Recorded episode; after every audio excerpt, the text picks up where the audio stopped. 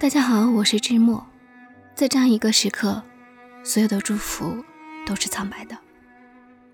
在这里，只能祝愿每个人都健康平安，都能好好活下去，并且记住所有的这一切。今天的这首诗来自我的朋友苏木，我想以此来送别李文亮一生。我们本不该歌颂他的死。正如我们本不用祈祷他的生，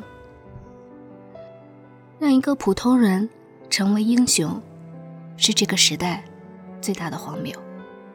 我们所能做的，只能是不忘记，不原谅。指定死亡，苏木，他被指定在第二天凌晨死亡。就像指定所有人必须活在他们不断修理的人造太阳之下。